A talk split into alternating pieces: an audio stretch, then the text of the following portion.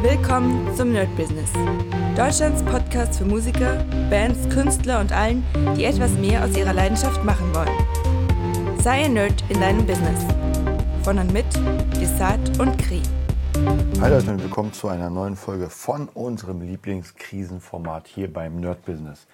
Und heute habe ich was sehr, sehr Besonderes. Ich war gerade beim Wing Chun Training und meistens ist es so, dass wir nach dem Training noch ein bisschen mit dem Sifu so ein bisschen rumquatschen, so ein bisschen rumschwadronieren und uns ja so ein bisschen Gedanken austauschen. Das ist immer sehr, sehr interessant, weil er hat doch schon seine eigenen, ähm, seine eigenen Ansichten. Aber, und jetzt kommt das ganz Wichtige, trotzdem lässt man die andere Meinung zu und man hört dem anderen auch zu und denkt sich dann, okay, da bin ich nicht der Meinung, aber sind interessante Punkte. Und heutzutage kommt es mir zumindest so vor, oder es ist eigentlich so, dass es diese genannte Cancel Culture, dass man sagt, okay, wer nicht meiner Meinung ist, den blockiere ich komplett, den mache ich mundtot. Und umso mehr Leute man hat, ähm, die, sage ich mal, gegen das sind, was ich gerade als Meinung habe, umso mehr wird man verbannt. Und das sieht man in der Politik sowieso schon sehr, sehr, sehr krass als kleines Beispiel. Das ist zwar nicht richtig Cancel Culture, aber es ist halt so ein ja, Shitstorm, wie man ihn nennt. Und zwar glaube ich, vor einem Monat oder zwei Monaten hat Sarah Wagenknecht im Bundestag gesprochen und hat den Begriff, Begriff Wirtschaftskrieg genommen, also benutzt. Und es gab so einen krassen Shitstorm, wirklich so einen krassen Shitstorm, dass alle ausgerastet sind. Wie kann sie nur sagen Wirtschaftskrieg? Und heute, zwei Monate später, benutzt diesen Begriff jeder. Egal ob bei Lanz, egal ob im Bild, egal wo, jeder benutzt diesen Begriff. Und das ist immer so interessant, weil auf der einen Seite hätte es natürlich sein können, dass man sie komplett weghaut, aber Dinge, Wahrheiten, die Wahrheiten sind, sind halt nicht so leicht wegzuhauen, weil sie uns trotzdem äh, verfolgen und dann ans Tageslicht kommen. Ja, ich kann mich noch erinnern, als am Anfang der Corona-Krise ähm, gesagt wurde von, von manchen, ja, es wird vielleicht zu einer Impfpflicht kommen. Sie wurden natürlich als komplette Verschwörungstheoretiker weggehauen. Man dachte sich, oh mein Gott. Äh, ja, und es kam keine, wobei die äh, einrichtungsbezogene ist ja da, aber es wurde darüber entschieden. Und alleine die Idee, dass man Menschen zwangsimpft, ja, ist schon sehr, sehr interessant. Und ich kann mich noch erinnern, da gab es sehr, sehr viele Diskussionen. Es gab halt Parteien, die ganz krass dafür waren, es gab ganz krass dagegen, aber so eine Mitte zu finden war immer ziemlich schwierig. Und was ich gestern gelesen habe, oder vorgestern, dass die e-, EMA jetzt vorgeschlagen hat, ich weiß gar nicht, ob das abgewunken ist, ich glaube, es ist erst der Vorschlag, dass man achtmonatige alte Babys impft mit dem Anti-Corona-Stoff.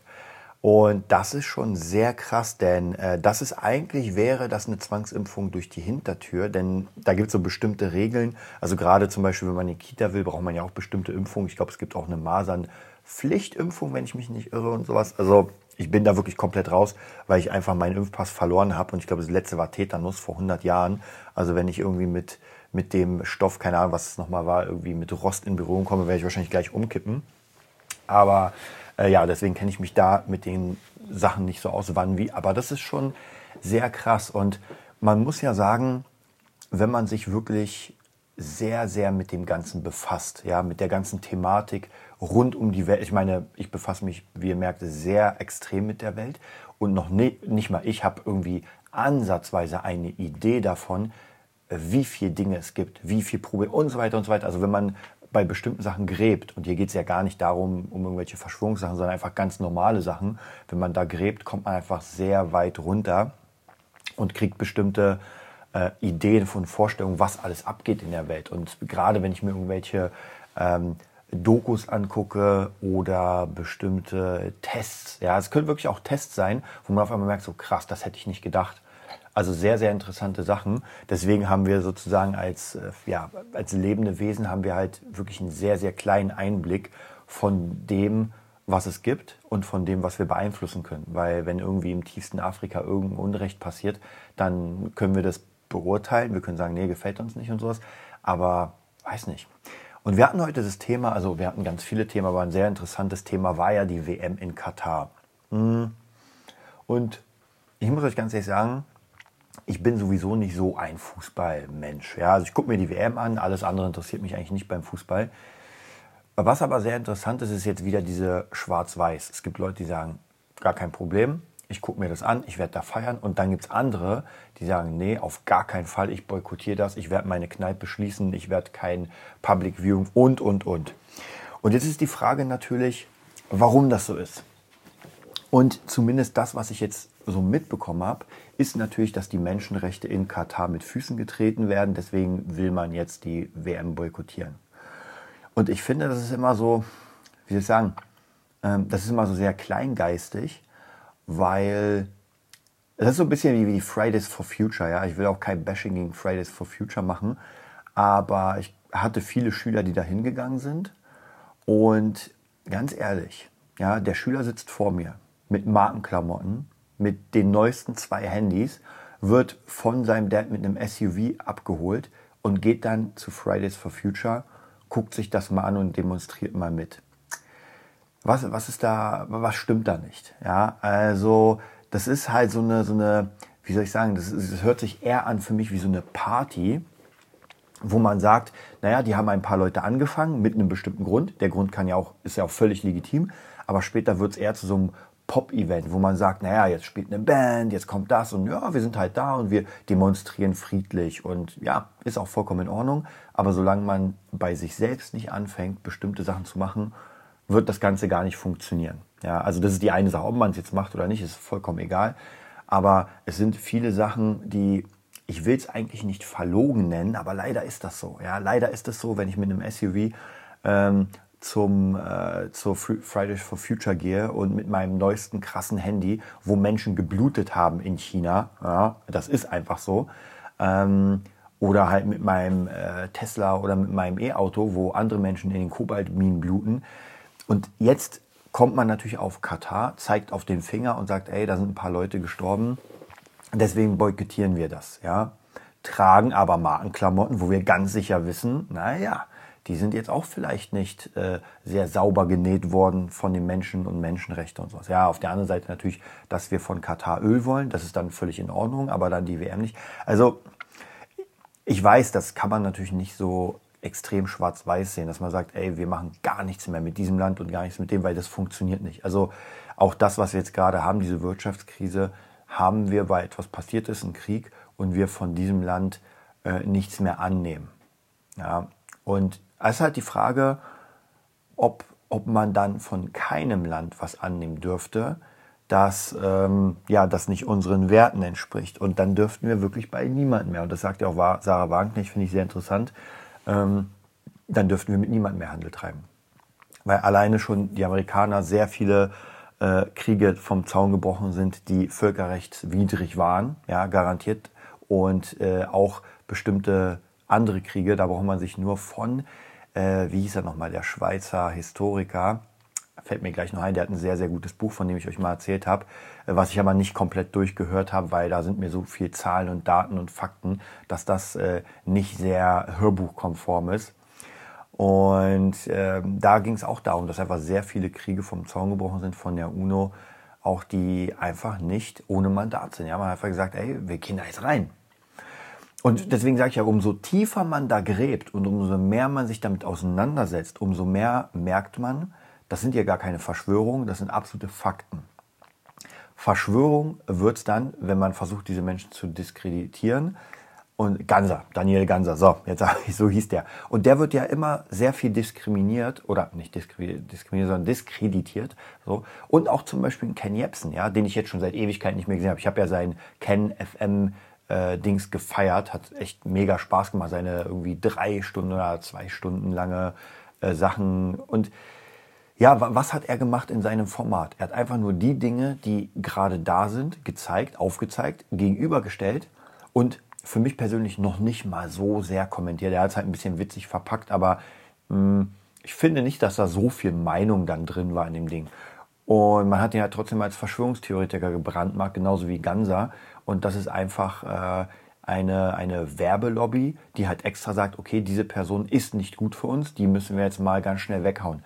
Und wenn man sich tiefer damit beschäftigt, dann gibt es da ganz, ganz, ganz, ganz viele. Also alles, was nicht ins System passt, was jetzt gerade regiert, muss weggehauen werden. Und das ist nicht nur in Russland so, das ist auch bei uns so, ganz klar. Und ich meine, es ist ja auch so ein bisschen verlogen zu sagen, naja, ähm, die Russen haben jetzt Nawalny eingesperrt in den, ähm, in den krassesten Gulag da, in den Arbeitsgulag und äh, weil er irgendwie äh, Opportun, Opportun, oh, die Opposition, so haben wir es, Opposition übernommen hat und viele Details ans Licht gebracht hat. Ja, wie gesagt, das ist auf jeden Fall schlecht, ganz krass, aber sind wir besser? Haben wir nicht auch einen Julian Assange gerade in Geiselhaft? Weil er auch sehr viel aufgedeckt hat und das stimmte ja. Also es ist ja, Wikileaks ist ja nichts, was irgendwie nicht stimmte.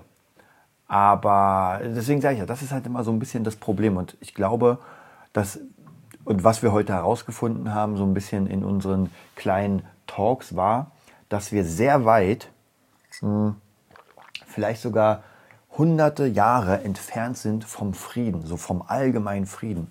Denn solange es eine Lobby gibt, solange es Menschen gibt, die sich ihre eigene Welt bauen ähm, und dann nur bestimmte Leute zulassen, ähm, solange wird halt die Opposition wegradiert. Ja? Und wenn ich sehr, sehr groß gewachsen bin mit meiner, mit meiner, ja, mit meiner Sparte, mit meinem Königshaus, dann äh, kann das sein, dass doch dann irgendwann das Volk aufsteht. Ich meine, wir haben ja in der ganzen Menschheitsgeschichte extrem viele Revolutionen gehabt, ähm, die natürlich ja, Königshäuser auch gestürzt haben.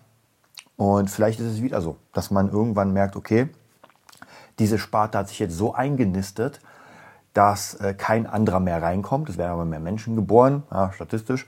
Mm, und diese Menschen halt sagen, nee, das ist unfair.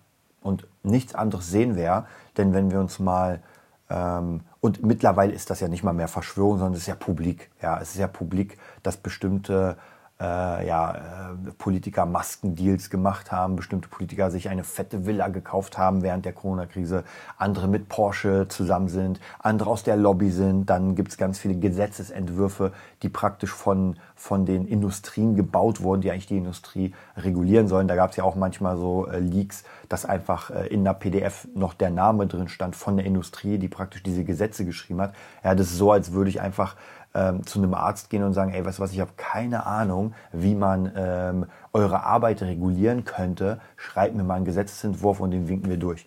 Naja, ist doch klar, dass der Typ sich die perfekten Voraussetzungen schaffen wird und nicht sagen wird, naja, ich muss mich mal hier zurückhalten, das darf ich nicht. Nee, überhaupt nicht. Also von dem her sind unsere Gesetze einfach sehr viele von der Lobby. Und wenn man sich das jetzt gerade ansieht in den heutigen Zeiten, welche Lobbys machen am meisten Kohle, ähm, zum, zur Pandemie waren es natürlich die Pharmakonzerne, die unglaublich viel verdient haben, jetzt noch immer.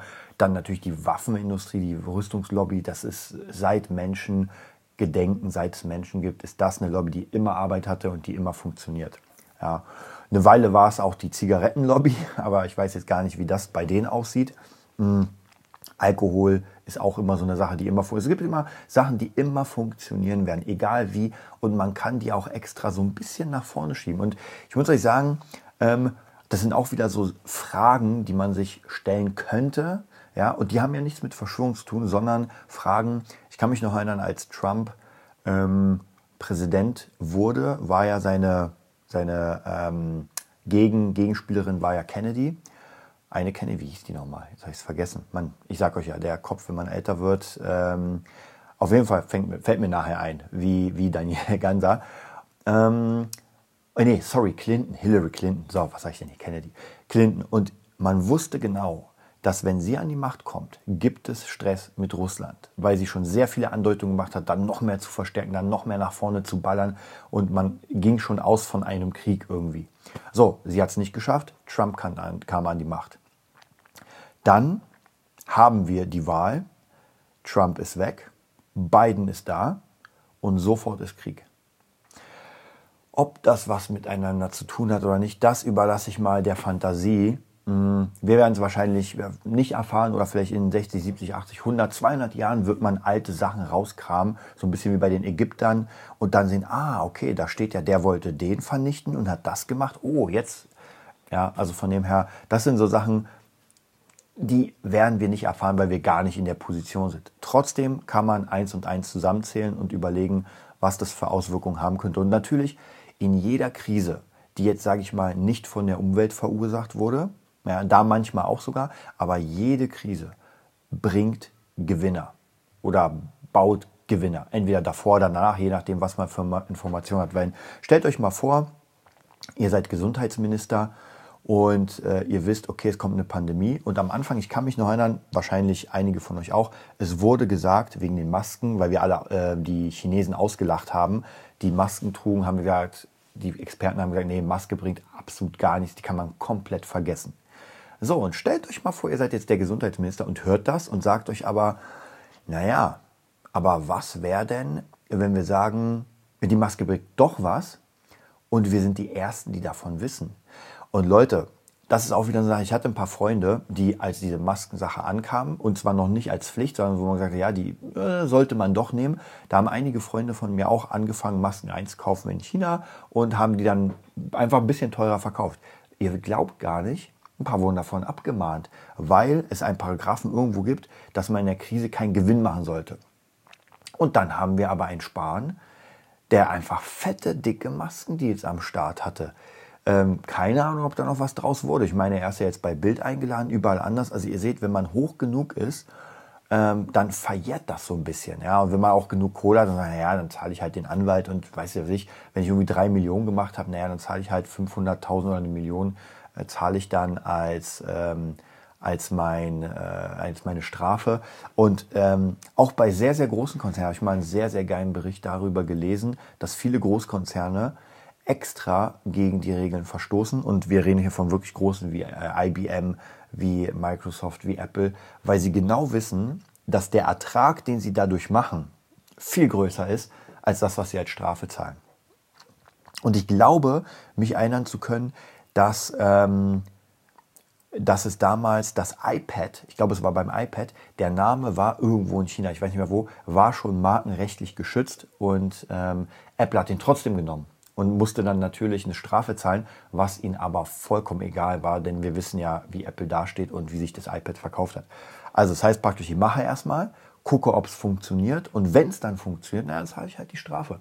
Ist in der Musik nicht anders. Ich habe ja vor einer Weile, ich glaube, ich erzählt, es gibt so eine geile Doku-Tracks und da geht es um äh, musikalische Interpolation wo praktisch mehrere Songs genommen werden und daraus ein neuer gebaut wird. So, man nimmt das Beste von fünf Songs und baut daraus den nächsten Hit. Als Beispiel, für ein sehr krasses Beispiel hatten sie äh, Uptown Funk von Bruno Mars, der einfach aus irgendwie vier oder fünf Songs zusammengeklaut wurde.